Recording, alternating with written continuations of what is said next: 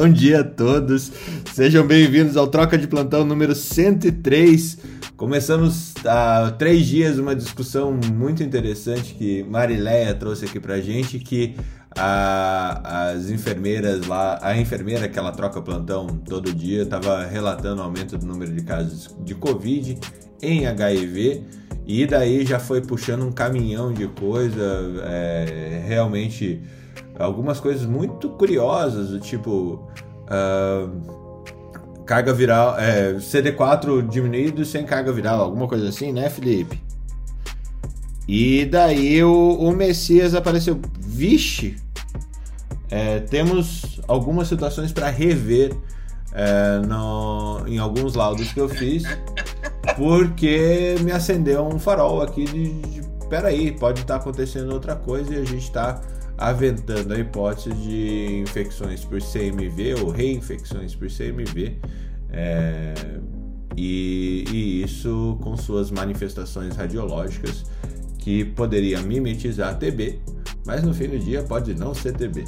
Então eu vou liberar para Marileia puxar esse assunto. É, é, mas com... antes, deixa eu dizer uma coisinha, hum, Fernando. Pode falar. Só, só dizendo.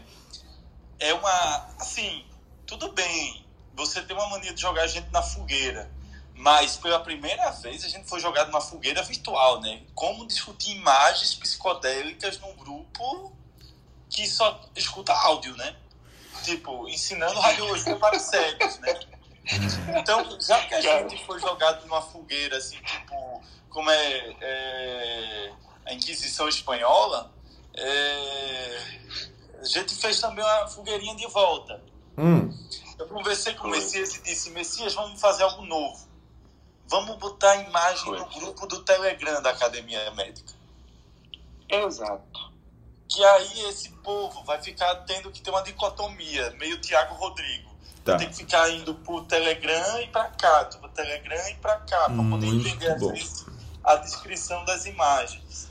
Sabe? Eu vou compartilhar é, então o link do Telegram. Quem quiser entrar no Telegram para discutir as imagens ao longo do, do troca hoje, me manda uma mensagem para eu ficar mandando mensagem para vocês. Uh, ah, para quem não tem ainda, não está no grupo do Telegram, para poder acompanhar conosco. E só para dizer, é, essa história do muito além da tuberculose tem dois motivos. Eu vou contar o nome desse título, porque é muito além da tuberculose. É verdade. Antigamente dizia que você tinha que ter cuidado com anti-TNF-alfa e tinha que ter um PPD para poder saber se podia fazer é, infliximab no paciente XYZ e PPD ficou algo obrigatório. Então, se a ideia é positiva, você não pode fazer imunobiológico. Imunobiológico, digo, anti-TNF-alfa. Só que a turma só pensa em tuberculose. E, na verdade, é qualquer doença granulomatose. Então, a gente teve aqui casos de histoplasmose, a gente teve casos aqui de criptococose, actinomicose, paracoco pós-imunobiológico. E que todo mundo tratava achando que era TB. E não era TB. E aí a, a gente fez uma aula na faculdade para os grupos chamado é, Muito Além da Tuberculose, para poder falar dessas outras doenças granulomatosas. Que na verdade é, eu lembrei foi de um gibizinho da década de 90 chamado A Morte do Superman. Que ele morreu e teve todo o processo dele de volta. E um dos, um dos gibis era Muito Além da Morte que era quando ele retornava. E aí, por isso que pegou esse jinglezinho aí. Esse jinglezinho? Muito além da TV. Rapaz, eu vou falar assim, que vocês, ah, na verdade, vocês... A Úrsula ia gostar disso, de muito além da morte, fala sério. Messias, deixa a Marilé, puxa, puxa o assunto, conta como que esse assunto começou, é. como que a gente tá dando cabo dele e onde que a gente vai entrar nessa discussão. É, bom dia agora para todo mundo, quem está nos assistindo, para os meus amigos aqui da sala.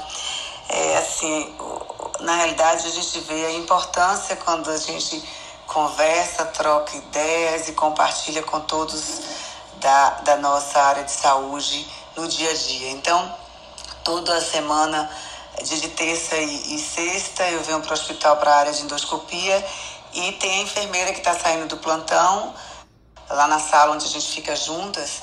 E sempre a gente troca ideias sobre o Covid nesse período, porque ela trabalha no hospital de doenças infecto-contagiosas aqui do estado. E assim, a gente vem conversando essa pandemia inteira e trocando ideias e aprendendo muito uma com a outra.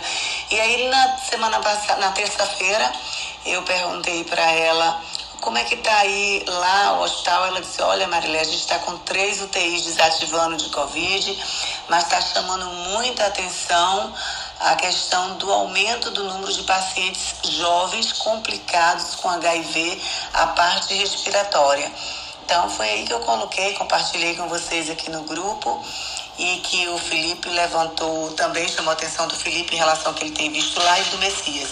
Enfim, a importância da gente estar conversando com todo mundo. Você vê que é uma informação que acende uma luzinha que obviamente mais cedo ou mais tarde a gente ia perceber, mas a gente consegue se antecipar quando a gente tem essa comunicação é, é, é, é diária com todos os colegas, ouvindo a todos, psicólogo, enfermeira, a, a médicos, fisioterapeutas, e isso é muito importante. Inclusive, hoje eu vou, eu estou no hospital agora no consultório e tem um anexo aqui, que esse hospital faz parte de uma fundação, e tem um anexo do SUS que trata só tuberculose, que é o Instituto Baiano para Investigação do Tórax.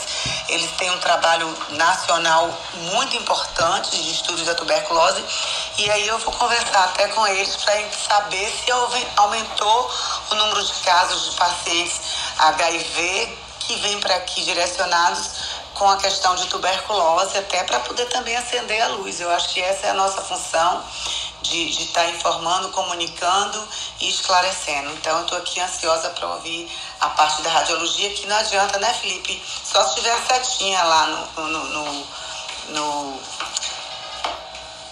lá no Telegram, tiver a setinha para poder a gente entender as imagens, né, Felipe?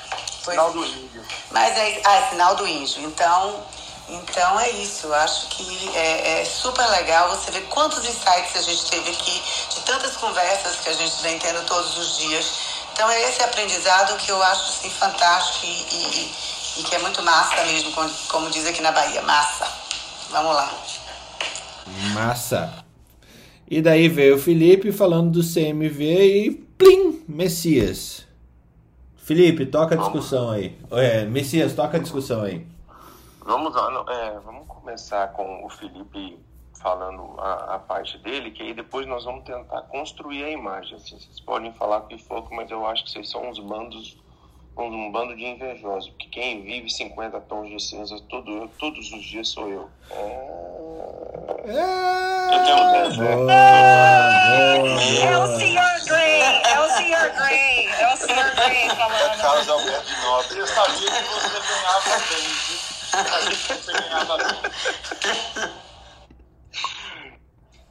É, nós vamos tentar. Eu falei até para o Felipe ontem à noite, a gente conversando. Eu falei, Felipe, é o seguinte: como é que nós vamos tentar construir? Como é que eu vou explicar para o pessoal imagem do Clubhouse? Aí ele deu a ideia, eu mandei seis imagens é, lá no Telegram. E aí eu vou deixar o Felipe iniciar com a doença e tal. É, pra, porque para a gente entender as imagens das manifestações virais, nós vamos ter que entender, voltar para as aulas de patologia. E como eu sei que existem pessoas que não são médicas na, na plateia ali, é, eu vou tentar explicar mostrando imagens. Aqueles que não tiverem acesso ao Telegram e que mesmo assim não quiserem entrar, nós vamos dar uma ideia de desenhar rapidinho. Eu vou explicar em cima desses desenhos para a gente construir as imagens para a gente demonstrar por que, que elas aparecem. Aí, se for possível, pode começar, Felipe, aí a gente vai discutindo sobre o assunto e eu vou entrando. Na hora que você partir da fisiopatologia da doença, eu já entro com a imagem. Pode ser? Na hora de. Né, para você que está ouvindo a gravação, a gente vai montar esse, essa discussão inteirinha lá na Academia Médica, para que ao, ao momento que você for ouvindo no podcast, você vai acompanhando as imagens e acompanhando a discussão. Felipe? Calma que eu tô no elevador. Eu achei que você tinha ido comprar um carro de novo. Não, eu já troquei, agora já eu. Pronto. cair do elevador. Ah, Fernando, antes só de Felipe, Felipe começar a falar, eu só queria é, dar o bom dia a Davidson, enfermeiro, muito atuante aqui do Nordeste também. Estou feliz dele estar aqui hoje na sala com a gente. Obrigado, obrigado. Tô sempre por aqui pela plateia. Hoje pude subir para poder ouvir melhor vocês. Estou por aqui. Bom dia. Bem-vindo, Davidson. Vamos, vamos que vamos, que os pacientes são nossos. Todo mundo junto Vamos para lá. Todo mundo junto para salvar vidas e para melhorar a vida das pessoas. Vamos que vamos. Entrei no carro. Ah, É, Cuidado que o carro é novo, hein, Felipe? Vai, se, se precisar parar, você para, hein? não, fica tranquilo que aqui faz várias coisas ao mesmo tempo. Viu? Meu lado feminino é fantástico nesse ponto. É, mas eu tô, eu tô pensando é no, na, na economia. Não, não vai estragar o carro. Meu, mas, ah, meu lado feminino dirige bem. Que preconceito, Ana Panigá, você achar que toda mulher dirige mal. Não, mas eu não referi ao seu lado feminino, eu referi ao seu lado A gente masculino. entendeu, a gente entendeu. Eu pedi pro seu lado bem. masculino não bater o carro. A gente entendeu, a gente entendeu. A Eu maldade tô fica- cuidando de você, Felipe. Tô, tô, tô cuidando pra você não tomar bronca. Pra você não tomar bronca da sua mulher. E- Não, esse, esse tá é o nem tá me ouvindo. É, Felipe, esse é o programa da Academia Médica que a gente instituiu cuidando de quem cuida a 8 mil quilômetros de distância. É, quem ama cuida, né? Que mesmo a 8 mil quilômetros de distância. Quem ama cuida. E eu tenho certeza que é, quando a gente estiver junto, vamos beber bastante. A gente vai precisar de contratar gente para cuidar. Como Vai ter vários motoristas, vai ter vários motoristas contratados quando a gente se vê, porque a gente. Alguém vai ter que cuidar da gente. Exatamente. eu não Eu vou tenho, estar com a tia Aí- Mina. eu não tenho maturidade para conhecer vocês pessoalmente, gente. Eu vou, vou falando. Ah, tem o Tiago. Ainda bem que tem o Tiago. Eu sempre da sou o que leva as pessoas pra casa de carro. O Thiago Mas também é. tá com a foto fofinha hoje, uma gracinha do É a filha dele. É a filha dele. Como chama sua filha, Thiago?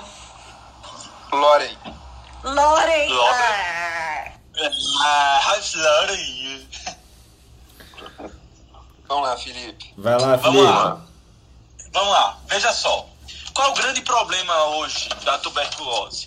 Tuberculose é uma doença bem antiga, mas tem um grande problema ela. Se você for ver, os métodos diagnósticos da tuberculose são do século XIX. Você vai achar que eu estou falando uma bobagem, mas olhar a baciloscopia é de 1870 com Koch, na Alemanha. Fazer raio-x para ver caverna é de Röntgen, em 1896. E meio de cultura para ver o que é que cresce é de 1885. Então, assim, nossos métodos padrão ouro são métodos do século XIX. Mas quando fazia buraquinho na, na na- no pulmão, era uma vida fácil. Porque toda coisa que criava um buraco no pulmão, e buraco a gente chama de caverna, por que caverna? É aquele negócio preto, preto, preto, preto, que aparecia lá na mais preto do que cinza, que aparecia lá na, no raio-x, que depois ele fibrosava, ele morria e cicatrizava e ficava uma coisa branca, branca, branca, branca leitosa lá. Pronto. É como eu posso resumir ra- raio-x de, de tuberculose. No começo é tudo preto e aí vem a luz, que é a fibrose, né? Pronto. O grande problema é que veio a, os imunossuprimidos. Existem as pessoas que nascem imunossuprimidas por questões genéticas e existem pessoas que ficam imunossuprimidas por, ou por culpa nossa ou por culpa de doenças. Por exemplo, culpa de doenças. HIV deixa a pessoa imunossuprimida, sarcoidose deixa a pessoa imunossuprimida. É, tem uma série de doenças que deixa a pessoa imunossuprimida. E tem também a gente. Como assim a gente? quando nós colocamos imunossupressores para tratar artrites reumatoides, quando a gente faz imunossupressor por causa de um transplante de órgão, de um transplante de medula. Então, essas situações eh, fazem com que o organismo não faça buraquinho, não deixe tudo preto, porque o buraco é para impedir que a tuberculose se expanda. Aí chama isso de é, processo granulomatoso, né, que forma um granuloma, onde aquele granuloma é para impedir que o que está no meio, que é a tuberculose, se expanda. Se você tira essa capacidade do organismo, a tuberculose vai expandir e ela não vai fazer buraquinho, porque não teve como o organismo fazer granuloma. E aí vem um grande desafio da medicina, né? Os pacientes imunossuprimidos. Mas num país como Brasil e Índia, que tem tuberculose em todo buraco, faz pensar que tudo é tuberculose. E aí vem o pior. Nosso diagnóstico é, de tuberculose hoje, muitas vezes, muitas vezes, é empírico. Você acha que é e inicia um tratamento completamente hepatotóxico que dura seis meses e no final diz não respondeu. Ah, é uma tuberculose resistente e nunca tomou remédio para tuberculose. Meu filho, como é que você acha que isso é uma tuberculose resistente? Não é que a tuberculose é resistente, é nossa incapacidade de dar outros diagnósticos.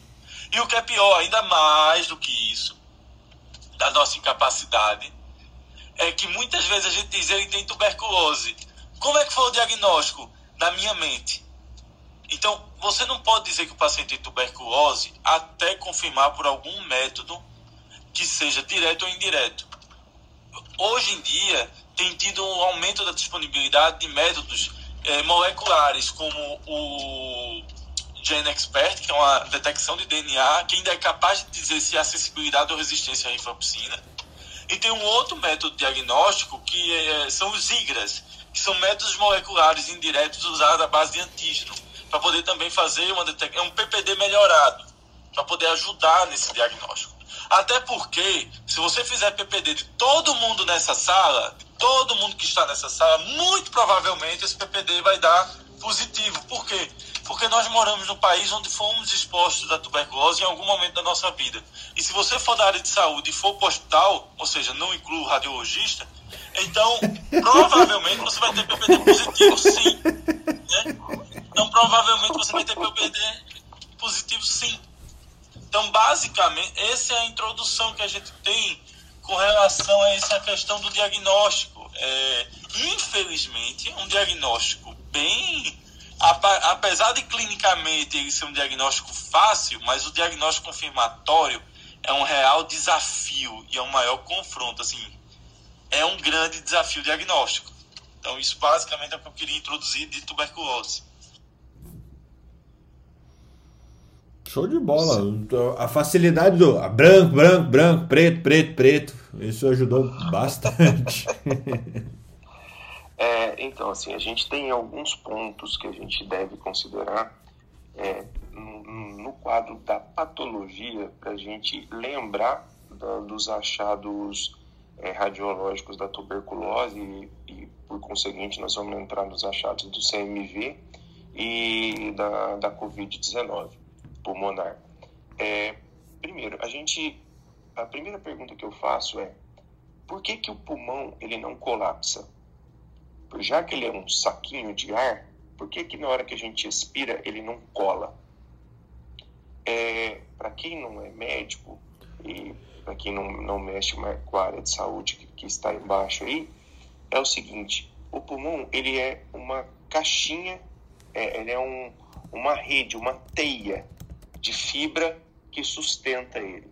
Então, quando ele está vazio de ar, ele tem uma, ceia, uma, uma, uma teia de achados é, de, de, de é,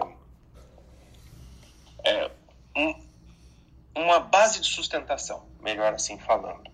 E essa base de sustentação chama-se interstício, que é, ah, deixa eu pegar a sequência aqui, que é a primeira, a, a primeira imagem que eu mandei para vocês.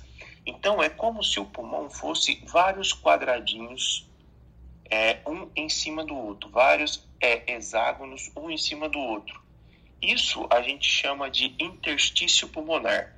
Se você pegar para a figura 2, aí eu posso falar para quem não tiver acesso ao Telegram, você desenhar um quadradinho, desenhar uma florzinha dentro do quadradinho e colocar um canudinho em contato com essa florzinha. Então, esse quadrado é o interstício. E o interstício a gente tem perilobular, que esse quadrado que eu pedi para vocês desenhar é o lóbulo pulmonar primário.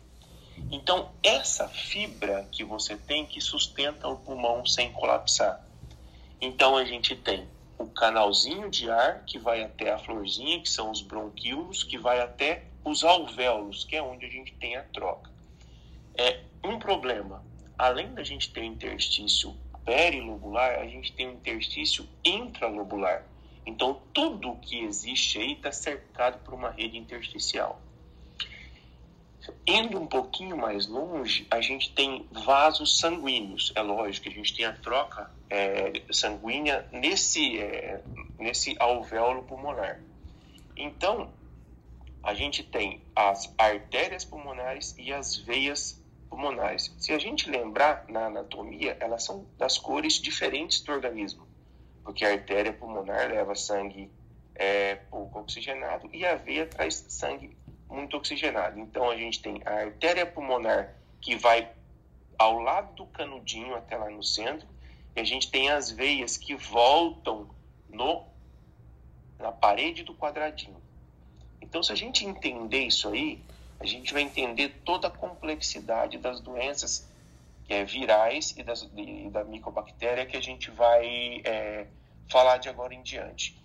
Então, assim, se a gente pegar no quadro da tuberculose, quando você aspira, quando alguém tosse, quando alguém emite para você as, a, a, as micobactérias, você absorve ela e ela vai no canudinho, ela vai até a unidade bronquiolar.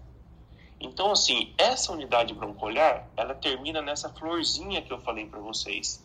Então, ela vai lá no centro lobular. Então, um dos achados que a gente já vê na tuberculose são micronódulos. Então, se ela está no centro desse interstício, são micronódulos centrolobulares.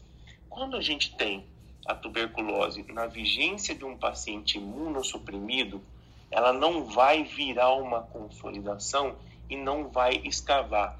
Então existe a possibilidade da gente fazer micronódulos, porque ele se reproduz, cai na via aérea, vai para o próximo, vai para o próximo. A gente tem micronódulos difusamente distribuídos por ambos os pulmões. Então esta é uma das manifestações da tuberculose que a gente conhece como tuberculose miliar. Não Eu queria até aproveitar é, só para falar, Messias, como tuberculose miliar é, parece que, que você pegou areia e salpicou no raio-x, sabe? Parece minha menina pegando meus documentos e jogando glitter em cima. Fica cheia de bolinha pequena disparada assim ao redor. Parece que pulverizou Perfeito. assim. Perfeito. E, e tuberculose miliar, quando você olha o raio-x, é gritante mas é bom lembrar que existem outras doenças que causam micronodularidades também, que causam esses Exato. micronódulos. Né? Infecção fúngica invasiva é um clássico né, de fazer bolinha também. Que às vezes a gente diz, ah, é uma tuberculose miliar, mas pode ser um fungo endêmico que está ali também causando.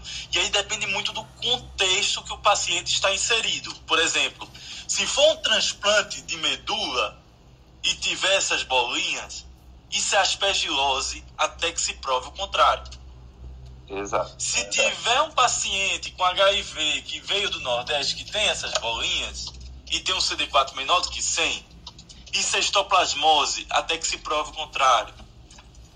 Se você pegar um cara que corta cana no Nordeste ou que está lá no, no, Espírito Santo mexendo lá na, no café, viu, Tiago?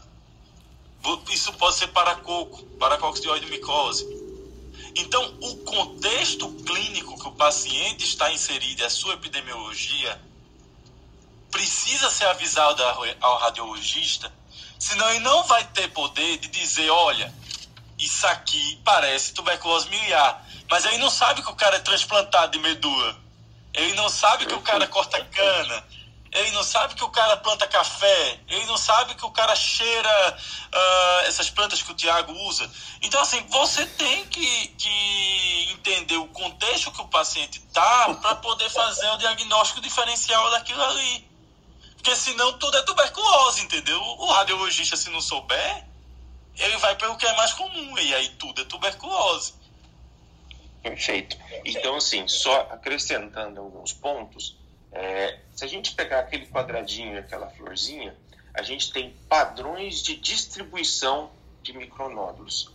A gente tem o padrão centro-lobular, a gente tem o padrão quando ele vai na parede do quadradinho, que é de padrão perilinfático, e a gente tem quando ele vai para todos os cantos, que é o randômico, ou difusamente distribuídos. Aí fica a critério de cada um.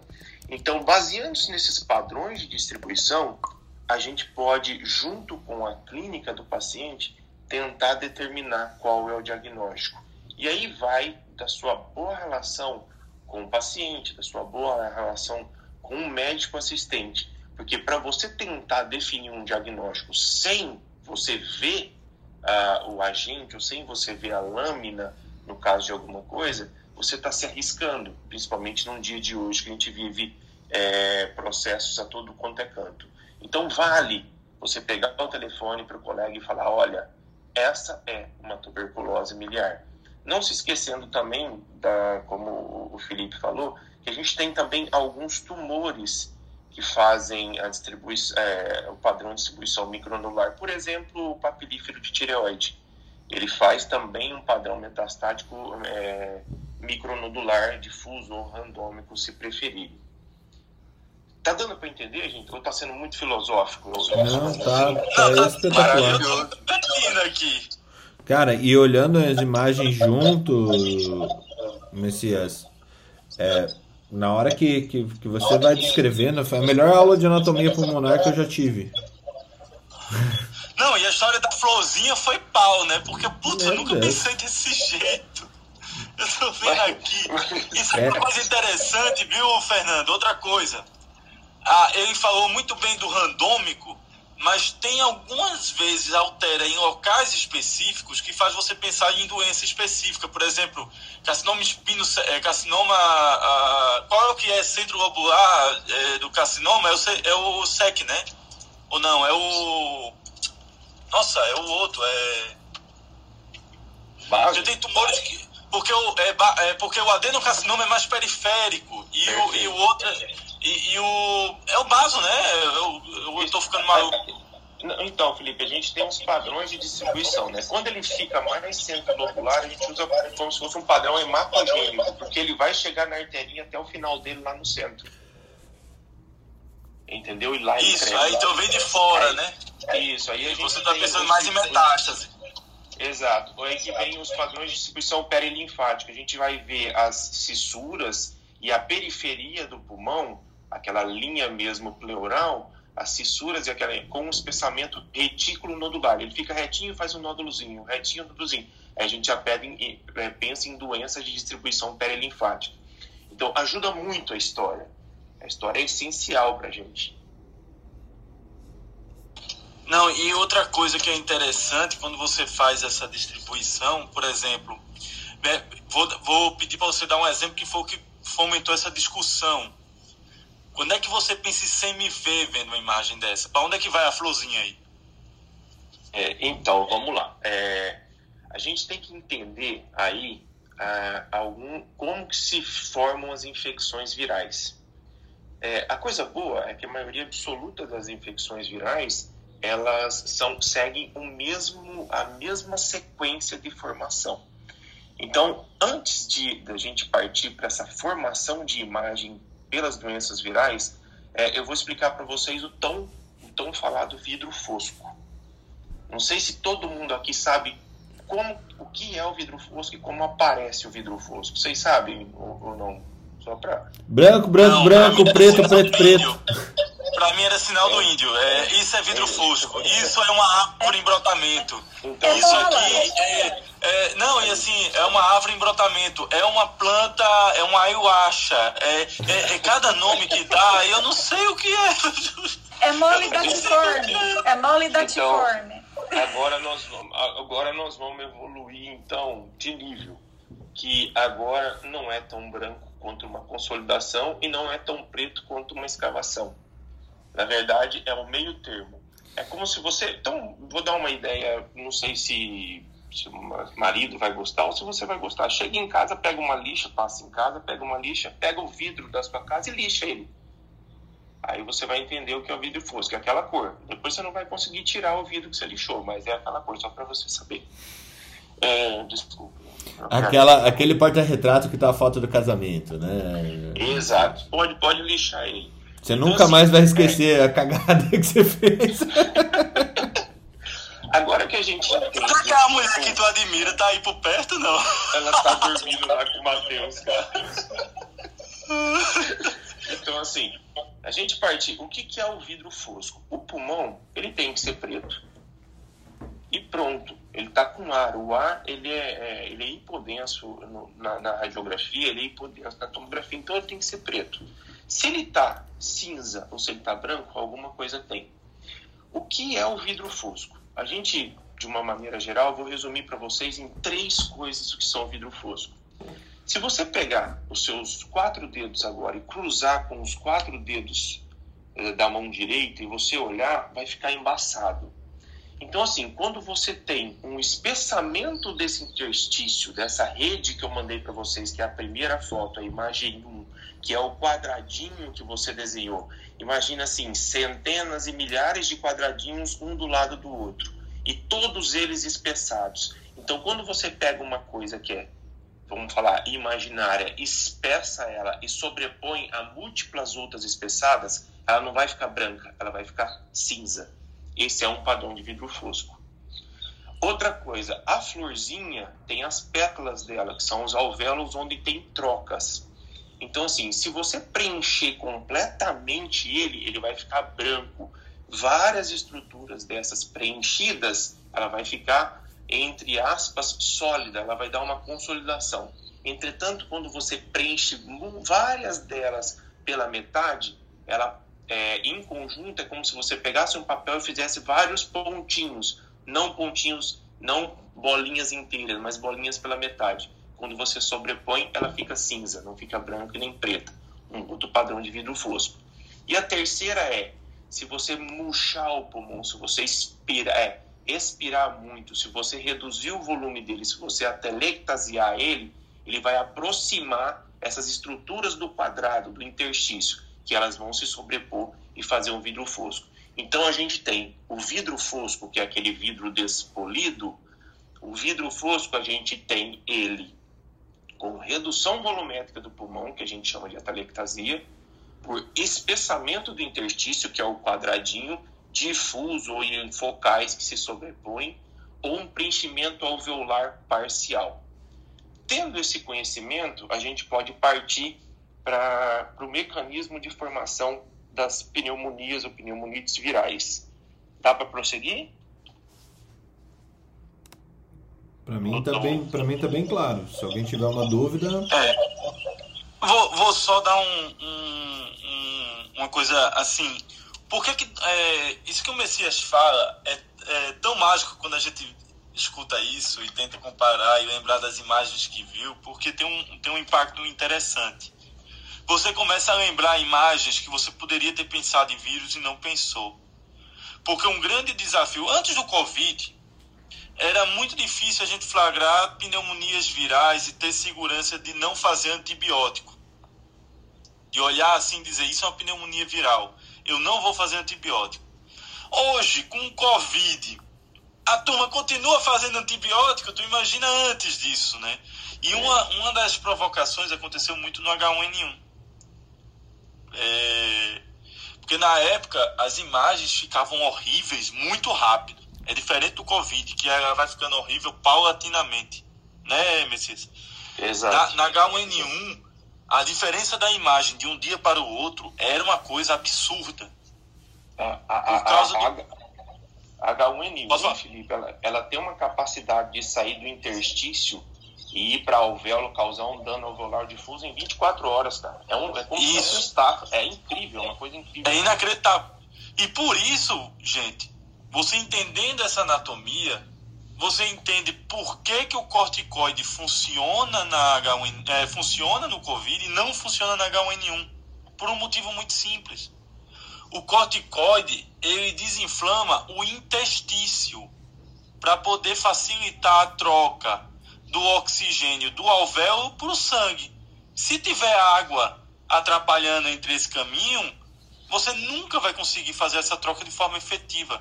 Por isso que doenças intersticiais, tipo pneumocistose, que não ataca o alvéolo, ataca o, a, o, intestício, a, a, o próprio Covid, doenças que não têm ação no alvéolo, a resposta ao corticoide é muito melhor. E tem uma, e na gasometria tem um achado, todo mundo olha para a pressão arterial de O2, que quando é menor do que 70 teria indicação de corticoide, quando na verdade o melhor método e o que altera primeiro, antes mesmo da pressão arterial de O2, é a diferença artério-alveolar de oxigênio, ou seja, a diferença que tem do alvéolo para a artéria. Porque se essa diferença for maior do que, é, desculpa, menor do que 35, isso é o normal. Se for menor do que 35, isso é o normal, essa diferença. Significa que o intestício está tá passando o oxigênio com facilidade da, da artéria para o alvéolo e vice-versa. Quando essa diferença é maior do que 35, é doença arterioalveolar. Você já teria indicação de corticoide. E é muito mais precoce que a pressão arterial de O2. Muito mais. Então é um achado que se você fizer o tratamento nessa fase, o paciente não entra em fadiga respiratória, não entra em falência respiratória. E é um conceito muito pouco utilizado na prática clínica por desconhecimento de interpretação de uma gasometria arterial e desconhecimento da anatomia pulmonar para poder trazer isso para sua prática clínica diária. É porque você sai da fase exudativa para a fase proliferativa e organizante, que é aí que o corticoide atua. Que nós vamos chegar agora, que eu vou estratificar para vocês agora. É... Posso, posso ir, Felipe? Manda bala. Então vamos lá. Então, assim, é, eu gostaria muito que todos de agora em diante, se fosse se referir à pneumonia, se referisse à pneumonia intersticial viral. Se você pegar o quadradinho que a gente desenhou, é, a gente tem é, sistema linfático em todos eles, tanto no centro lobular como no perilobular. Mas se a gente considerar, o perilobular ele é um calibre muito maior do que o, o, o, o centro lobular. Então, assim, se a gente tiver uma chegada de uma célula de defesa, ela vai ser muito mais intensa na periferia, ali na parede do quadradinho, do que por dentro, lá pelo centro lobular.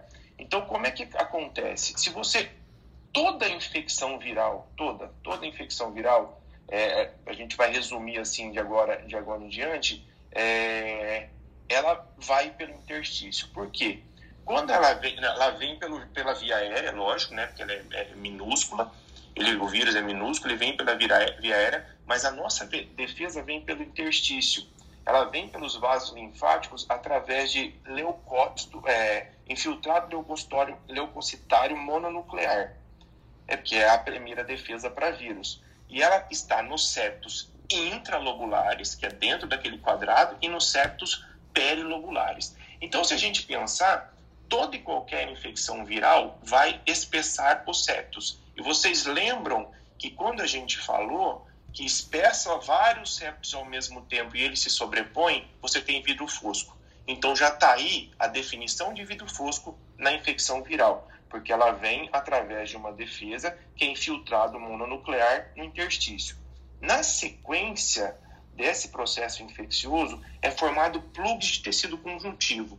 Lembre-se que o nosso organismo está sempre tentando reparar. Esses plugs de eh, tecido conjuntivo podem, além de espessar mais a parede, causar uma obstrução brônquica. E o que isso acontece? Quando a gente puxa o ar, quando a gente inspira, a gente tem força de abrir esses plugs. Mas quando a gente expira, que ela é passiva, a gente não tem. Então a gente pode ter áreas de aprisionamento aéreo, que ele tem força para entrar e não tem para sair. Áreas de aprisionamento aéreo com áreas de vidro fosco, a gente tem um padrão de atenuação barra perfusão em vidro fosco. Quando você enche essas áreas é, de aprisionamento aéreo, você comprime os vasos sanguíneos e você diminui causando uma oligoemia, uma pouca vascularização no interior dele. Então, recebe o nome tanto de atenuação, porque são áreas que não têm vírus fosco, quanto de perfusão, porque a vascularização ficou diminuída. E A aí gente acabou que, de entender. é, Messias, é aí que a gente entra nesse conceito de um pulmão mais duro, um, um pulmão com menos elastância, com menos complacência. E, e isso aí a gente vai chegar que é a terceira fase, que é a fase fibrótica. A gente ainda está na primeira fase, que é a exudativa barra plurifilativa. É, a primeira Posso só fase tirar uma é a dúvida? Fica à vontade. Mas tem que abrir o microfone, Daniel. Ah, desculpa. É porque ficou o silêncio eu fiquei na dúvida se podia. É, desculpa, você está falando dessa alteração desse padrão aí perfusional. É, a gente faz a mesma interpretação também quando o radiologista coloca perfusão em mosaico ou tem um outro significado como alteração de perfusão por conta, eventualmente, de evento embólico? Tem é, vários, tem vários, Daniel, várias doenças que podem, as vasculites mesmo, assim, você pode ter um padrão de perfusão de mosaico ou por um, um, um aprisionamento aéreo que tira a vascularização ou por ausência de chegada, a oligoemia mesmo, efeitos trombóticos, vasculites obliterantes, entendeu? Então, assim, é... No DFOC também, por exemplo? Tipo, eu pego um paciente que não tem Isso. sintoma, faço uma tomografia ele vai aparecer com essa alteração de padrão de perfusão também. Isso, é, o cuidado que a gente tem que ter, ô, ô, Daniel, é que os pacientes DPOcíticos normalmente não conseguem manter um quadro de inspiração per- permanente durante a realização da tomografia e quando ele faz a tomografia em padrão expiratório, ele mantém é, as áreas de aprisionamento aéreo pela bronquiolite obliterante que ele tem mesmo da doença e aí ele faz áreas de aprisionamento aéreo e o, o pulmão fica mais é, branco porque a gente falou que, lembra quando ele está com pouco volume, ele fica mais branco. A gente acha que é um padrão de atenuação é, de, de perfusão em mosaico, e na verdade é porque ele fez uma tomografia em fase expiratória somente, porque ele não conseguiu segurar. Perfeito, perfeito. Beleza? Vamos prosseguir? Gente, se eu estiver viajando, ou estiver falando muito rápido, vocês me avisam aí que eu, eu tô meio acelerado. Não, cara, você tá. Você tá. Assim. a- o padrão de descrição que você tá. Você, você não tá meio acelerado, meio acelerado sou eu. Tá muito bom, Messias. Então, a gente partiu da, dos plugs lá de tecido conjuntivo. É, só que a gente lembra que é um processo infeccioso que está ali. Ele, na evolução, isso a gente está falando puramente de patologia. Na evolução, ele causa é, não só ali no interstício, que já está espessado porque chegou os linfócitos ali, é, ele começa a causar injúria nas paredes dos alvéolos. Então, assim, isso promove uma descamação epitelial, é, exposição do tecido conjuntivo do septo alveolar e a repara- reparação e transudação. Então, o que, que, é- o que, que isso significa? A gente acabou de sair de um padrão de vidro fosco por uma lesão alveolar. Enquanto aquele, aquela pétalazinha da rosinha está cheia, me- metade do copo cheio, a gente tem o vidro fosco. Quando ela começa a encher e enche tudo e passa para o lado e enche do lado e consolida, a gente vai ter o branco, a gente vai ter uma consolidação pulmonar e não mais. E aí, mesclado com as outras áreas, a gente começa a ter uma coisa, a gente já começou a lesar o alvéolo. Então a gente começa a ter um dano alveolar difuso. É um dano das pétalas da florzinha lá dentro. E esse é um processo inflamatório que ele é cíclico, ele vai, cicatriza e volta e volta a infectar e volta a inflamar. Então a gente tem a disfunção da barreira alvéolo capilar, que aí permite a comunicação de um, de um lóbulo pulmonar para o outro. Então, essa lesão que o próprio vírus causou, é, lembre-se que na parede passa várias coisas. Se você tirar uma lesão, se você lesar ali, é, tudo que a gente lesa e machuca faz edema. Tudo que a gente lesa e machuca onde tem vaso faz é, hemorragia. Então a gente pode ter um padrão de espessamento dos septos por edema, por hemorragia, que quando ele se sobrepõe ao vidro fosco difuso, a gente vai ter uma coisa cinza com uma renda branca de permeio. Isso chama não mais atenuação, não mais perfusão é, é, em mosaico, ele chama pavimentação em mosaico. É como se você tivesse pintado o chão de cinza e, colo- e feito vários quadradinhos naquele chão. Então, o padrão de pavimentação em mosaico, ele é encontrado na hemorragia pulmonar, ele é encontrado na, no edema pulmonar, não isolado já, e ele é encontrado nas lesões virais que causam edema e hemorragia pulmonar. Qual que a gente está vivendo no, a, atualmente? É a Covid-19, é a doença causada pelo coronavírus. Ou seja, Messias, vamos lá. Então, essa pavimentação em mosaico eu poderia ver na H1N1, porque você teria a hemorragia alveolar, Certo. na leptospirose, Perfeito. leptospirose também dá hemorragia, a Good Pastry, né, síndrome de Good Pastry também dá hemorragia pulmonar, Proteinose É, alveolar. o cara com proteinúria e uma lesão dessa é Good Pastry, né, não tem pra onde Exato. correr. Exato. O cara amarelo com a lesão dessa é leptospirose. Exato. Febre amarela, né? Febre amarela também é, seria esse o padrão, né? Sim. É, é essa, essa que a gente falou, o, Felipe, é a fase exudativa, que a gente espera de 1 a Isso. 7 isso, de 1 a 7 dias do dano alveolar difuso. É, entre uma e três semanas, a gente já começa a esperar é, a cicatrização, a epitelização alveolar. Que É aí- quando o negócio deixa de ser pretinho para ser branquinho. Isso, que aí, Fernando, a gente está entrando naquela coisa que a gente falou que é o pulmão duro. Por isso que na Covid aguda, as pessoas falavam, gente, o pulmão dele tá mole, tá complacente ainda. Porque ele estava na microtrombose da microcirculação, fazendo hemorragias da microcirculação no intertício. Não tinha entrado ainda, Fernanda, na fase proliferativa de organização. E nem tinha lesão alveolar. Exato. Então, o, ainda não. pulmão, o, pu- o pulmão mexia, mas quando vem depois de duas, três semanas que fibrosa, acabou-se, né? Ele mexe, mas não troca. É, isso a gente tá não falando, isso a gente tá falando de, de 7 a 10, aquele pulmão de 7 a 10 dias ainda, né? Um pulmão Isso, complacente Isso, que não fibrosou ainda. Exato. isso. Exato. Que aí, Fernando, ele tem uma conversão de pneumócitos, entendeu? Ele reepiteliza por pneumócito 2, depois ele diferencia em pneumócito 1. Então ele continua tentando, só que ao mesmo tempo você tem proliferação miofibroblástica. E ela é miofibroblástica. Não é só fibrose, ela, ela cria uma faixa muscular de proteção. Você entendeu? E aí. E é a gente- importante. Pode falar, pode Desculpa.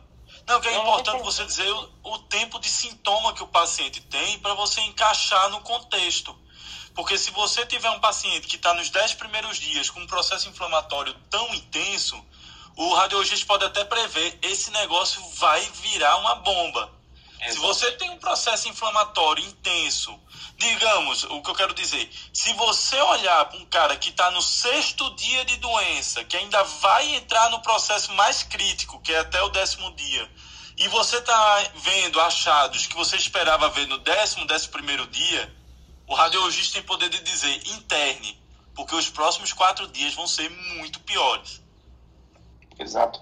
É, a, a- gente tem uma, uma capacidade de conseguir, quando você tem um link para conversar direto, assim, você não consegue escrever isso num laudo, né?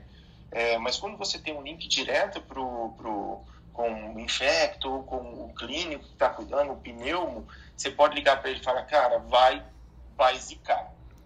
Fica de olho, dosa que vai zicar. Porque na Covid, além da gente ter essa hemorragia, a gente tem o edema... radiologista diz, vai zicar, né? Infecto diz, vai dar em merda. né? Então, aí é, a gente tem a microtrombose da, da, a microtrombose da circulação pulmonar, que ainda acentua esse marcado intersticial, entendeu? E aí a gente parte para a terceira fase, Fernando, assim, de uma maneira geral, é, de uma maneira geral das infecções virais, é, que é a fibrose crônica, né? Que é a fase crônica após três semanas, que é o que a H1N1 pulava. Ele saía da primeira em um dia já para dano alveolar difuso, assim, no outro dia. Então, ele retardava esse período de, da, da, da fase exudativa e proliferativa, partindo para uma fibrótica posterior. Gente escavava pulmão. Então, assim, é, era, a H1N1, era, eu falo que ela era uma doença muito burra, ela matava o hospedeiro muito rápido, né? É, mas vamos voltar aqui, que eu já estou viajando de novo. Então, associada a essa parte fibrótica que a gente está fazendo agora, que é essa cola, é, colagenização da matriz extracelular que cerca ali a, a, o interstício do pulmão, a, associando a isso, que é essa rigidez alveolar que a gente vai ter, que ela é refratária esse processo infeccioso, a gente nunca pode esquecer que existe interstício também nos brônquios. Que eu mostrei ali? Vai em toda. Então, assim, todo esse processo de lesão que estava acontecendo no alvéolo está acontecendo também nos brônquios. A gente não tosse porque tem um probleminha pequeno no alvéolo. A gente tosse pela irritabilidade da árvore brônquica. Então, se a gente está numa fase inicial, naquela fase exudativa, que a gente não tem ainda secreção, e a gente está irritando esse interstício, a gente está irritando o epitélio brônquico, a gente vai ter uma tosse seca. Por isso que a COVID, inicialmente, ela faz tosse seca e nas fases mais tardias, ela já evolui com tosse produtiva. Por quê? Ou porque ela superinfectou com uma, uma bactéria, ela teve uma infecção bacteriana sobreposta, ou ela já está causando lesão endotelial por esse mecanismo todo que a gente falou. Aí a gente passa a entender um dos sintomas da Covid, que é a tosse seca. Beleza? Tá tranquilo? Show. Show. E alguém tem alguma dúvida que eu, que eu, que eu posso falar? Eu posso prosseguir, porque daqui a pouco eu já vou entrar em CMV. O Jair, Não, uma coisa só, o, Jair... só para completar, né? Só para completar assim, um, o que o, o que é importante você poder separar esse processo inflamatório do pulmão e comparar isso com o tempo de sintomas de qualquer doença que você consegue imaginar na fisiopatologia onde é que você se encaixa e o que é que pode estar dentro daquela fisiopatologia dentro daquele período, né? E o Jair, o Jair traz até uma, uma relação aqui que lembra a fisiopatologia da bronquiolite em crianças. Exato. É vírus essencial respiratório. É exatamente isso. É, exatamente a mesma coisa, exatamente, é, é exatamente isso. É, se você tem um imunobiológico, nessa... tem um imunobiológico que é o Pavlivimab, que atua na entrada do vírus nesse local do processo inflamatório e aí impede que o vírus desenvolva lá e se inflame, impede que ele se replique e inflame ali. É, é, é, é bem isso mesmo. Então, assim, a gente entendendo dessa proliferação, é, dessa sequência de, de, de, lesão pulmonar, a gente consegue entender por que, que a tuberculose, por exemplo, escava, porque ela vai destruindo a região e ela se conecta com. Aí, na hora que ela vai destruindo o parênquima, ela acerta o brônquio, que também está inflamado, e aí ela acerta esse brônquio, aquilo que ela destruiu, ela escarra. Então, ela escarra, faz hemoptóicos. E aí, quando ela evolui para uma fase mais tardia nas pessoas imunocompetentes, a gente consegue entender aquelas regiões pulmonares brancas que o Felipe falou de aspecto retrátil. Então, toda a fisiopatologia da doença, da, da, viral e da micobactéria, no caso da, da, da micobactéria tuberculose, é, se resume de uma maneira geral nessa sequência patológica que a gente falou. Em contrapartida, vem o CMV, o CMV, é, eu fui, tive que retomar, tive que ler algumas coisas ontem. É, por que, que ele, tá, ele vem retornando e por que, que ele está sendo presente em alguns idosos, né? É, em, é, não sei se vocês leram, mas eu até vou colocar o artigo, não é um artigo muito é, em revistas grandes, mas eu achei ele interessantíssimo. Ele faz alguns questionamentos, né? É, por que está tendo muito citomegalovírus pulmonar é, nos pacientes atualmente de Covid e também em pacientes idosos. É, o que, que acontece? Que é o seguinte, a, a, infecção pelo coronavírus, ela faz uma fortíssima é, resposta imunológica, que a gente já ouviu falar, que é aquela chuva de interleucinas, que é esse quadro hiperinflamatório absurdo. E a gente tem, hum, é, a gente tem é, é, nesse artigo ele fala que 100% das pessoas em países pobres é, têm contato com o CMV. E a gente tem contato com o CMV crônico. A gente vem tendo contato, vem tendo contato, a gente vai criando é, é a imunidade, criando a imunidade. Entretanto, em alguns países que a pessoa é, que são países mais pobres, é, essa infecção crônica ela leva a, a, é, a um esgotamento linfocítico. E vocês lembram que a gente precisa desse linfócito, desse para fazer é, é, os marcados padrões que a gente tem.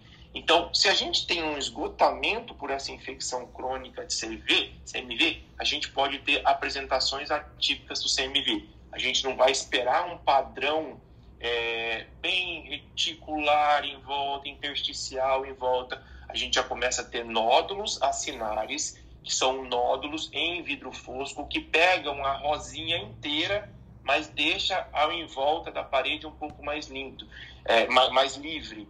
Então a gente tem, imagina vários quadradinhos borrando as florzinhas. Eles vão ter nódulos acinares mal definidos de distribuição peribrônquica, porque ele não vai ter uma apresentação muito típica.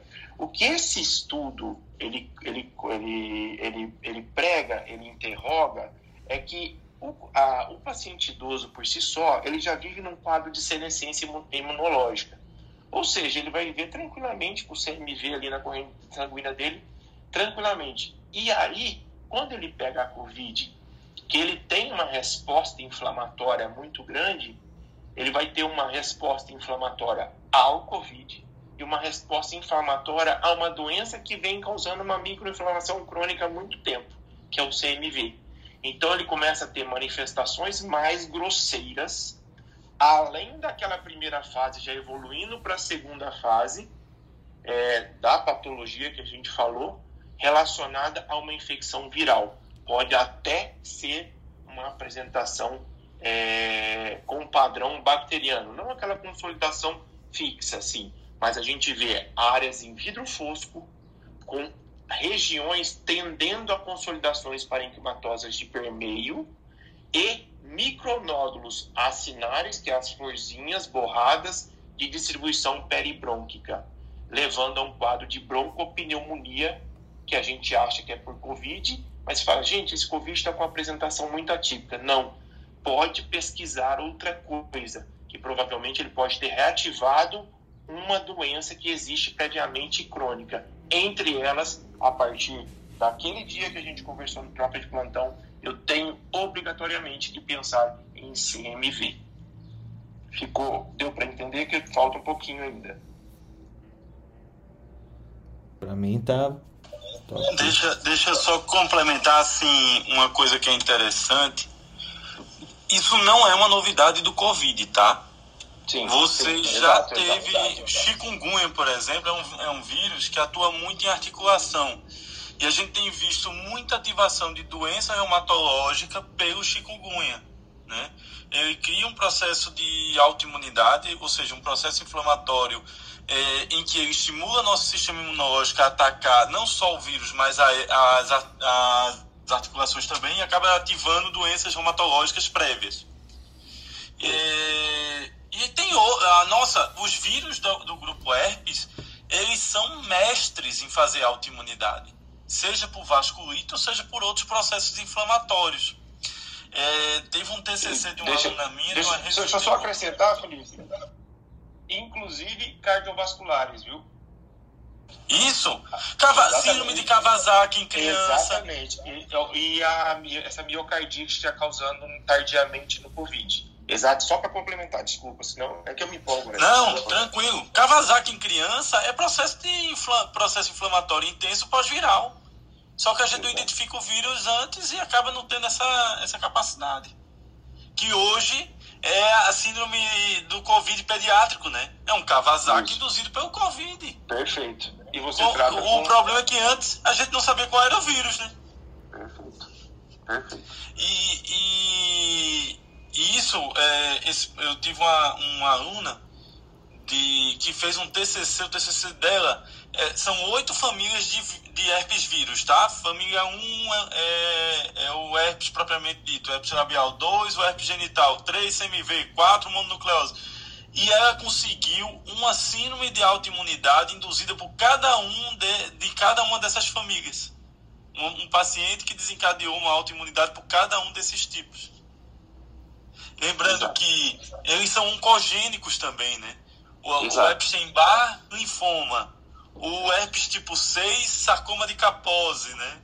O herpes tipo 7 também tem doença pélvica. Então, assim, eles ainda por cima podem não só induzir processo inflamatório, mas também processo oncogênico. Exato. Perfeito, perfeito. É, então, assim, é, voltando, é, até que, eu, que, eu, foi uma, uma coisa que eu comentei quando deu aquele estalo que, que você estava comentando, Felipe. É, tem pessoas com a Covid que estão apresentando manifestações pulmonares é, muito longas, o que não é comum. A gente viu a sequência de escala que ele tem que evoluir para uma fibrose e ele não evolui. Então, se ele vem num quadro de senescência imunológica e vem mantendo um processo inflamatório crônico, a gente tem que pensar que aqueles pacientes é, que vêm mantendo uma resposta inflamatória longa, ou seja, que apresentam sintomas após três meses, você deve investigar outros, outros agentes associados, e entre eles o CMV.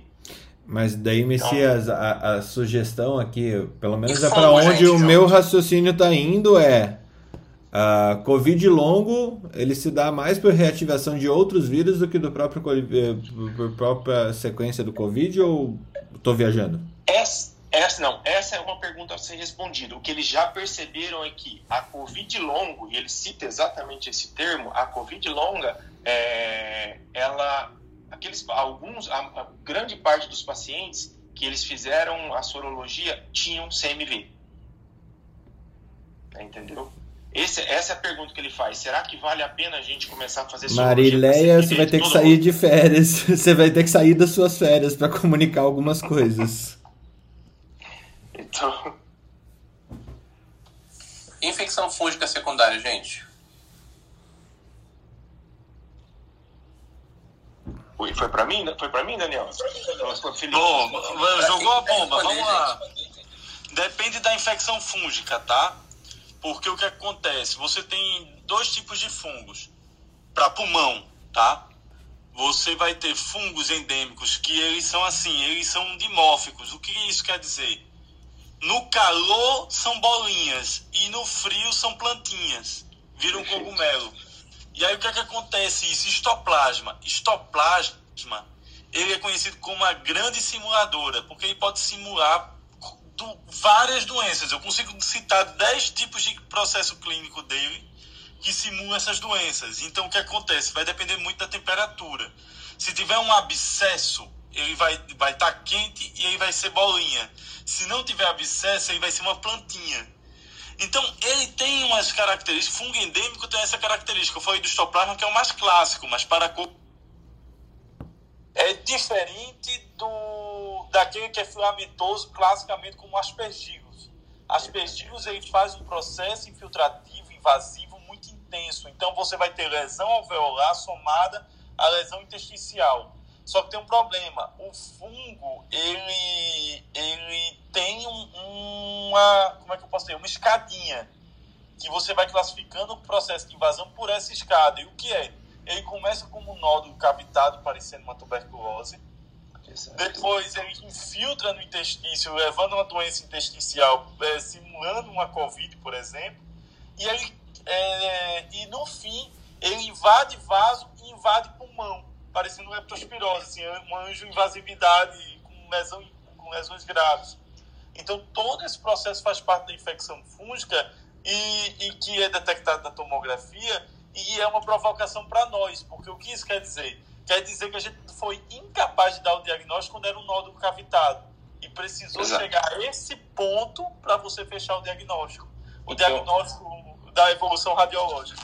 Ô, Daniel, é assim, se você pegou um paciente né, imunossuprimido, você tem pequenos nódulos escavados com halo em vidro fosco, esse halo em vidro fosco é hemorragia, significa que ele pegou algum vaso. Então a gente tem que pensar imediatamente em espegilose angioinvasiva. É, se você pegou um paciente imunossuprimido e ele está com todo o vidro fosco e cistos de permeio, a gente tem que pensar em pneumocistose na hora. Se a gente pegou um paciente imunossuprimido com nenhuma dessas duas apresentações clássicas, opa! E aí você vai viajar. Aí você vai conversar com o médico assistente, perguntar se ele está desconfiando de um fungo, se ele está desconfiando de, é, de alguma outra coisa. Entendeu? Então, assim, é crucial você ter o feedback do colega para você tentar ajudar ele. Ou senão você escreve lá no seu laudo, podendo ser criptococose, papapá, tá, tá, tá. Porque, assim, a gente tem as doenças, é, que nem a tuberculose, que nem os vírus, é, é, ela faz é, a florzinha, ela molda a florzinha inteira, que é o alvéolo inteiro e o e o é, e o bronquíolo. E ela faz como se fosse uma árvore, uma árvorezinha de brotamento, né? Que é o padrão Trimble, que é a, árvore de brotamento. Então, assim, é isso que a gente, quando você tem aquela é, essa florzinha de dentro toda moldada, que é o padrão em árvore de brotamento, a gente sabe que é uma doença com comprometimento de pequenas vias aéreas obrigatoriamente. Obrigatoriamente. E aí você vai nos diagnósticos difer- diferenciais. Aqui na minha região mesmo, interior de Mato Grosso do Sul, você pegou o padrão de árvore de brotamento, é, você tem que pensar imediatamente em tuberculose. Só que ontem eu laudei um cara com paracoco confirmado que fez padrão de é, árvore em brotamento difuso. Então, assim, é essencial você ter esse feedback do, do, do- do médico assistente. Isso serve para tudo. Gente, desculpa, eu acho que eu não me fiz entender direito. É, é, na verdade, o questionamento é na, infecção sobreposta ao Covid, né? Que a gente tem Ah, tido tá. aqui alguns relatos, tá? Ah, É, não, e aí, tá. até dividir com vocês, eu tive um caso que, assim, a clínica apresentou inicial igual ao Covid. E era mistoplasmose, assim. é, e ainda cursou, para temperar o caso, ainda cursou com a psicose aguda junto. foi assim, foi uma festa. E aí, assim, imagem cunha, ela já tinha é, histoplasmose mediastinal, assim, bem, bem caprichoso o caso. Mas, mas a dúvida, na verdade, é em cima do Covid, até porque a gente tem visto muito, né? E aí é, é visto muito a prescrição dos colegas de, de antifúngico, fazendo micafungina, essas coisas todas. E alguns relatos de que teria alguma associação. É, a, minha, a minha dúvida, na verdade, é nessa associação. Assim, tem sido tão comum mesmo? É uma coisa rara? Como é que vocês estão enxergando isso? Tá, deixa eu falar isso aí. É, eu fiz um, um, um artigo sobre infecções fúngicas pós-Covid. E tem umas aulas aí que a gente vai fazer e ministrar. Nós tivemos aqui, sim, a capa, que é a aspergilose pulmonar pós-Covid, que é uma infecção. Imagina, o vírus veio e deixou tudo em carne viva ali dentro. Aí você respira aspergilos na rua e ainda toma corticoide, que corticoide é vitamina para fungo. E aí você pode ter vários tipos de clínica. Você pode ter aspergilose invasiva, como pode também ter a pneumonite por aspergilos, né? Com um- uma pneumonite por hipersensibilidade, que parece uma crise asmática contínua. Né? Isso também pode acontecer. Nossa proporção comparada com a Europa é bem menor. A Europa tem tido, nos pacientes em ventilação invasiva, mais de 16% de aspergilose pós-Covid. Enquanto aqui no Brasil gira em torno de menos de 3%. E isso pode ser não só por nossa incapacidade diagnóstica, isso é uma grande possibilidade na nossa incapacidade diagnóstica, porém, historicamente falando, o Brasil tem menos casos de aspergilose do que a Europa. E a Europa, leia-se principalmente regiões alagadas como Holanda, regiões como Espanha, que tem tido casos muito Itália, que tem casos muito maiores do que o restante da Europa. Então tem uma situação epidemiológica que é, preconiza isso. Porém, o inverso também existe. O que é o inverso? Os fungos endêmicos são muito mais comuns aqui no Brasil, estoplasma, paracoco. Então a gente tem tido muito mais estoplasma e paracoco do que a Europa no pós-Covid. E aí entra de novo a história do corticoide, da facilidade da lesão pulmonar, para o fungo entrar e do tipo de exposição que a pessoa tem. E aí a gente tem uma terceira via, assim como na política, que é a mucormicose. Que na verdade a mucormicose é fruto, geralmente, de uma soma de um paciente diabético num contexto de corticoide em altas doses, depois de uma doença viral que baixa a sua imunidade. Ou seja, é o tripé perfeito para esse fungo. E aí não precisa estar no pulmão. Ao contrário, quando ele chega no pulmão é porque a vaca já foi pro brejo. Ele tem uma lesão é, local em região de nasofaringe monstruosa. e ganhou a fama de fungo negro por causa do processo necrótico intenso visível. Se aquilo fosse no pulmão, era como estaria acontecendo com aspergilos. Mas como ninguém vê, ninguém sabe. E na mucormicose ela ganha o nome de fungo negro por causa dessa característica muito mais do processo necrótico inflamatório secundário do que necessariamente da atividade da doença específica. Ô Daniel, só acrescentando, a gente não tem linfadenopa- é, linfadenomegalia relacionada isolada. Alguns isolados casos acontecem, né? mas a gente não tem linfa- linfonodomegalia relacionada à Covid, né? Ah, entretanto, quando a gente tem manifestação pulmonar, aquela doença inflamatória que ela vem, aquelas, aqueles sinais inflamatórios leves crônicos pós-Covid e começa a fazer linfadenopatia lá, a gente tem que pensar em histoplasmose. Esse é um dos pontos que a gente, que a gente pensa, entendeu? Então, assim, tem, tem eu a gente pegou aqui, o, Daniel, vou falar um caso pessoal meu, a gente pegou um caso de tuberculose é, e a gente pegou um caso de é, paracoxidiomicose pós-Covid, entendeu? É, então, assim, é pouco, é pouco, pelo menos que eu tô vendo aqui, mas está acontecendo, vem acontecendo sim. Obrigado, gente, pela aula. Tá sensacional. Beleza, vamos, vamos continuar. Posso continuar? Deixa eu só ver aqui a sequência de coisas que eu anotei. Manda bala. Continua, Então a chefe. gente, a gente parte agora para a figura 5 e 6, que é a Covid clássica, certo? Então, assim, é sempre bom a gente ter o que é clássico, porque tudo que foge do clássico é, ou é uma apresentação atípica ou é uma outra doença. Tanto que nos laudos, quando foi recomendado pelo Colégio Brasileiro de Radiologia, eles não falavam para utilizar o termo Covid-19. Eles falavam para você usar pneumonia ou sinais típicos, ou sinais atípicos, ou sinais inconsistentes, indeterminados para processo infeccioso de etiologia viral. Então, assim, como é o padrão da Covid-19? Se a gente tem, é, é, a gente, quando a gente aspira, a gente aspira vários vírus, é, a gente vai ter multifocalidade. Entretanto, como ele tem esse efeito com trombótico, ele é de distribuição, é, ele vem pela distribuição do é, hemato, né, hematogênica no interstício, ele não vai ficar restrito a um ponto só.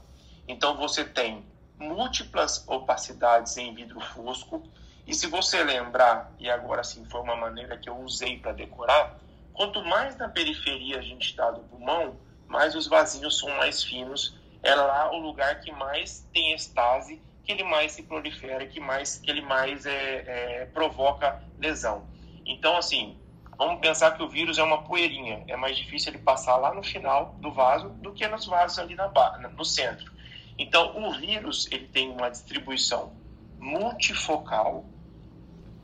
é, ele fala que tem um trabalho que eu, que, eu, que eu dei numa aula, acho que é 60% ele acomete todos os lobos pulmonares, é periférico e com padrão de atenuação em vidro fosco, por dois motivos, por espessamento do quadradinho ou por preenchimento alveolar é, parcial, porque ele causa uma, uma resposta hiperinflamatória que lesa a alvéolo. Então, se você tiver um padrão multifocal, periférico barra subpleural em vidro fosco, você tem que pensar na Covid-19. Aí você fala, é só a Covid-19 que faz isso? Não. Teoricamente, todas as infecções virais podem causar isso. Uma pneumonia organização criptogênica pode causar isso. Então, é muito interessante que você tenha a clínica do paciente. A gente está fazendo um trabalho aqui, eu não ligo, porque eu acho que quanto mais pessoas a gente. Talvez a gente consiga concluir esse trabalho agora, no próximo mês. A gente está tendo uns achados que é linfonodos hiperdensos, com a densidade aumentada nos pacientes com Covid grave. Aí você vai falar, puta, para que, que serve isso? Agora, numa pandemia, não serve para nada, porque tem um aspecto multifocal em vidro fosco que a gente taxa como Covid-19. Entretanto, futuramente, quando a gente não tiver como diferenciar das demais doenças virais ou de outras que causam multifocalidade em vidro fosco, se você vê um linfonodo hiperdenso lá, é, se eu não me engano, acho que está em 78%. É, pode ser uma característica que ajude a te falar, olha, isso aqui é, um, é uma Covid-19. Então, assim... Até a organização da pneumonia criptogênica também, né? É um Isso. achado que vem sendo comum no pós-Covid, mas que as pessoas não têm muita experiência, né? Nem só no, tra... Nem só no diagnóstico, como também no tratamento. E o tratamento Exato. é bem agressivo. Gente, eu, eu, vou ter, eu vou ter que dar aula agora às 8 horas. Mais uma?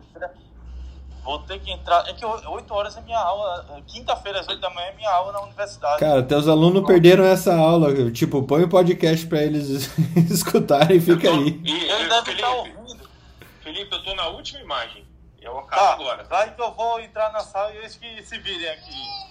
Então a gente tem, a gente tem a, a apresentação do Covid e aí agora a gente vai para nossa imagem número 4, que é a figura número 4, que é a apresentação da CMV. Se você olhar, ela já não é um padrão multifocal. A gente está tendo um processo inflamatório crônico leve aí, que leva ao esgotamento linfocítico. Junto com, aquela, com aquele boom inflamatório que a Covid dá, a gente reativa, só que a gente reativa não só em um lugar, a gente reativa em tudo. Então, se você olhar, você tem um padrão em vidro fosco bem amplo, mais difuso, com alguns micronódulos associados. Até nódulos em vidro fosco. Então a gente tem aquele padrão de distribuição um pouco mais central e em vidro fosco ainda, porque ele não chegou a lesar, mas vai evoluir para um dano alveolar difuso. Então acho que é isso que eu tinha para falar. Falei pra caramba, desculpa aí. Cara, Messias. Cara, pela primeira vez eu vi uma psicografia discutindo radiologia. É a impressão que eu tenho, depois de uma hora e meia discutindo o sinal do índio em imagens psicográficas, é, é- é- a gente criou, eu não sei, eu nunca vi isso. Tu já imaginou? A gente, a gente pode dar aula pra cego de radiologia. Puta que pariu, velho. Cara, eu fico muito assim, eu fiquei preocupado de, de tentar não conseguir passar, porque imagem sem imagem é muito difícil, cara. Cara, mas esse. é, eu, eu vou te falar que esse, esse dom, essa. Essa. Essa descrição é, deveria ser um exercício constante nas residências de radiologia e na- na- na- nas escolas médicas. Descreva isso para um cego. É, cara, isso, isso ajudaria muito o professor que se acha bam bam bam a ensinar melhor. É, e, o, logicamente, os acadêmicos aprender melhor. Então, a gente tem aqui o aperfeiçoamento aqui no, no- no- meu local de trabalho, né? Que eu sou coordenador adjunto. É, a primeira aula, a primeira aula, a primeira, segunda e a terceira aula são padrões de imagem. Ele tem que entender o que é um microcisto, ele tem o que é um micronódulo, o que é um nódulo, o que é massa, ele tem que entender o que é um padrão intersticial, ele tem que entender o que, que tem intertício, o que, que não tem, porque senão não adianta a gente falar que é uma pneumonia virar um intersticial, que ele vai falar, hã? Então, assim, não adianta, você tem que, tem que, tem que ensinar a base da anatomia, da patologia para entender doença. Agora, se você pegar, tipo, der uma lidinha na fisiopatologia, pega o Robbins mesmo, e fisiopatologia da infecção viral, que você vai ver lâmina lá no Robbins, você vai entender todo o processo de progressão de doença de infecção vi- viral, por que, que ela evolui, já que é um vírus, por que, que ele lesa alvéolo. Você entendeu? Que isso deveria ser uma bactéria para fazer consolidação. Então, por que, que ele evolui para um dano alveolar difuso? Por que, que ele leva a sepse?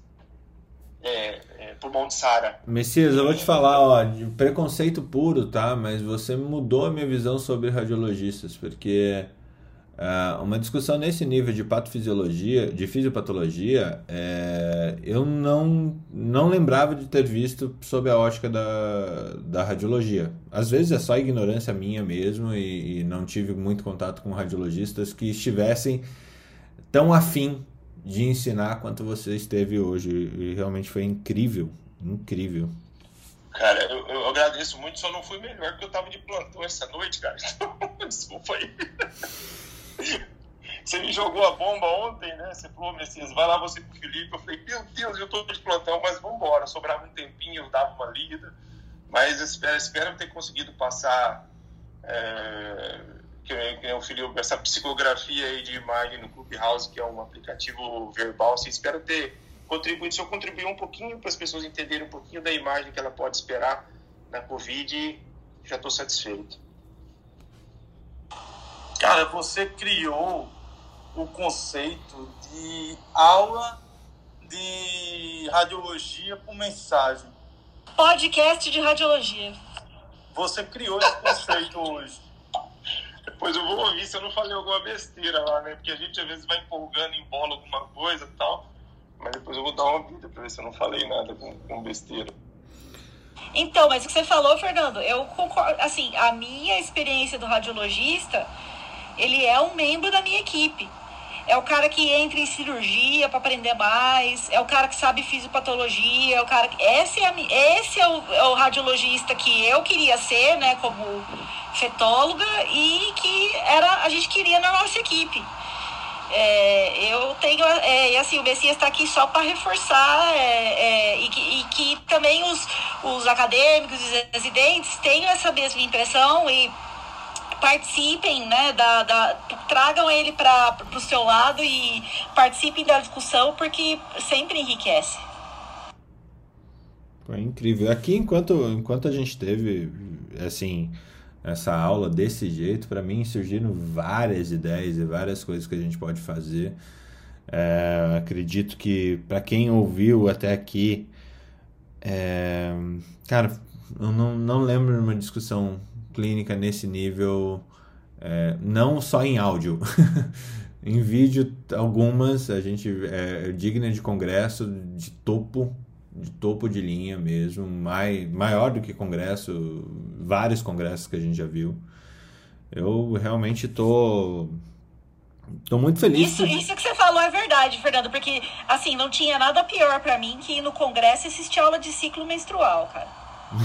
Eu queria, eu queria morrer, velho. Você vai no congresso assistir aula. Pô, na sexta série eu tive aula de ciclo menstrual. Na sexta série, cara. Não preciso de- né, do congresso de gineco de assistir aula de ciclo menstrual. Então, isso é uma discussão que acrescenta para nós. Essa é uma discussão igual o Messias fez hoje. Ele trouxe a parte dele, o Felipe trouxe a parte dele. A gente vai perguntando o que, que a gente não entendeu. É assim que se faz uma discussão clínica. Bacana. Eu me sinto, assim, lisonjeado de ter sido convidado aí, Fernando. De coração mesmo, cara. Muito, muito obrigado, cara. Cara, a casa é sua, a casa é nossa. É, o- a geração de convite não tem que vir de mim, vem da necessidade. Acho que é esse caminho. Vamos. Se precisar, eu tô aí. Se alguém tiver alguma dúvida, pode me mandar. Que aí eu, se eu não souber, eu tenho a humildade de perguntar para colegas assim. Graças a Deus eu tenho colegas assim que são gênios é, no DAS, é, tem colegas que são gênios no Einstein. Então assim, se eu não souber, nós vamos buscar, nós vamos atrás, vou ler.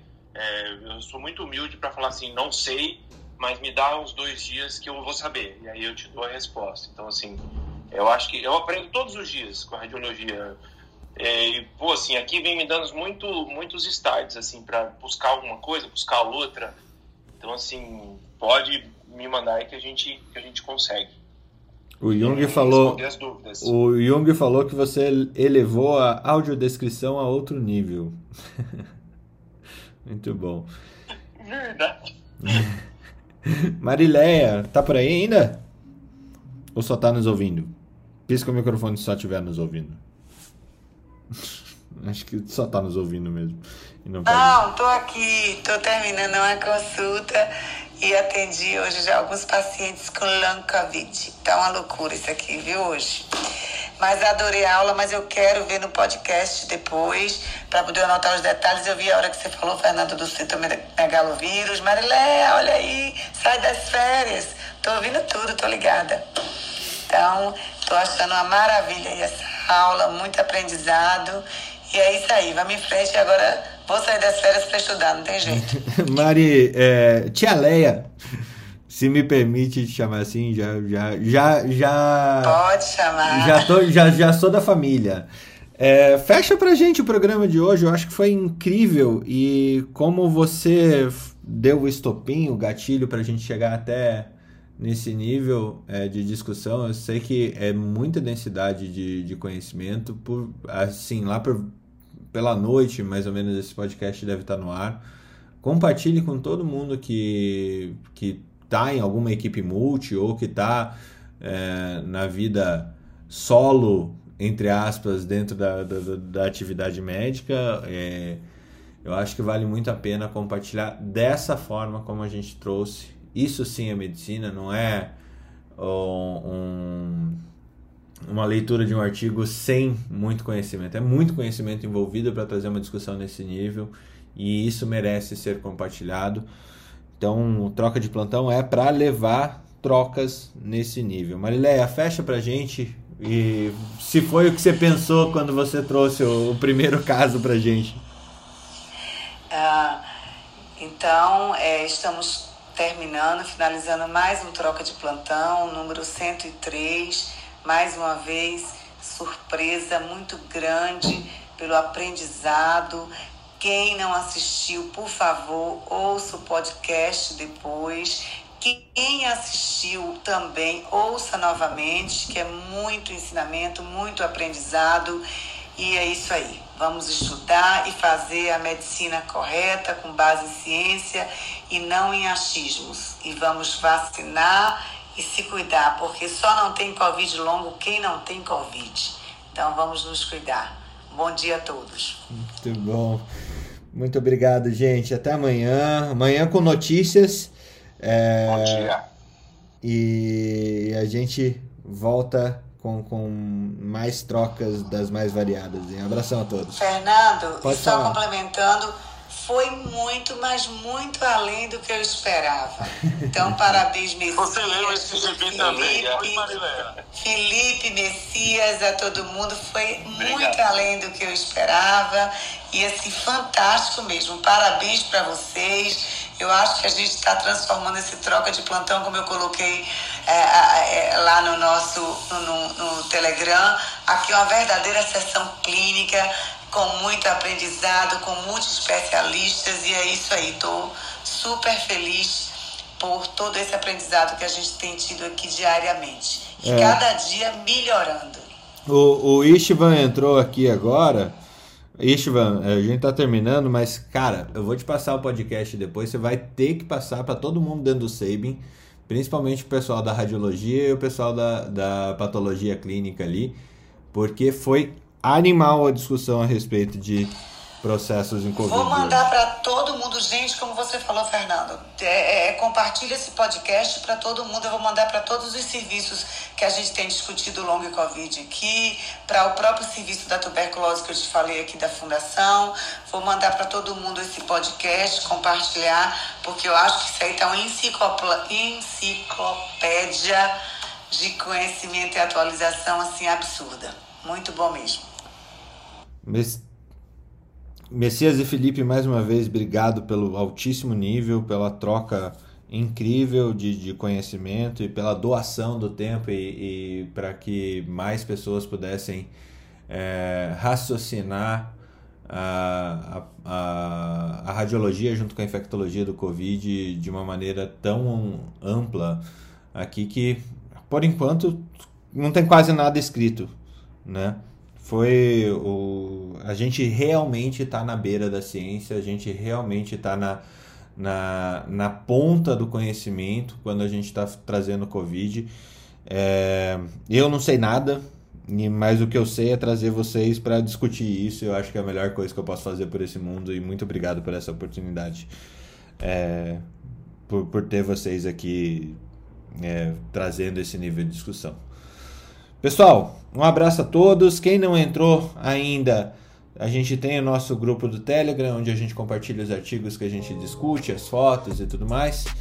Amanhã a gente vai trazer essa questão do coração artificial totalmente implantável que a Ana trouxe aqui pra gente. Um- agora temos ciborgues com corações artificiais e vai ser muito legal, mais uma vez. Um abraço a todos e tenham uma excelente quinta-feira. Bom dia. Abraço. Bom dia, gente. Se cuidem. Academia Médica. Bem-vindo à revolução do conhecimento em saúde.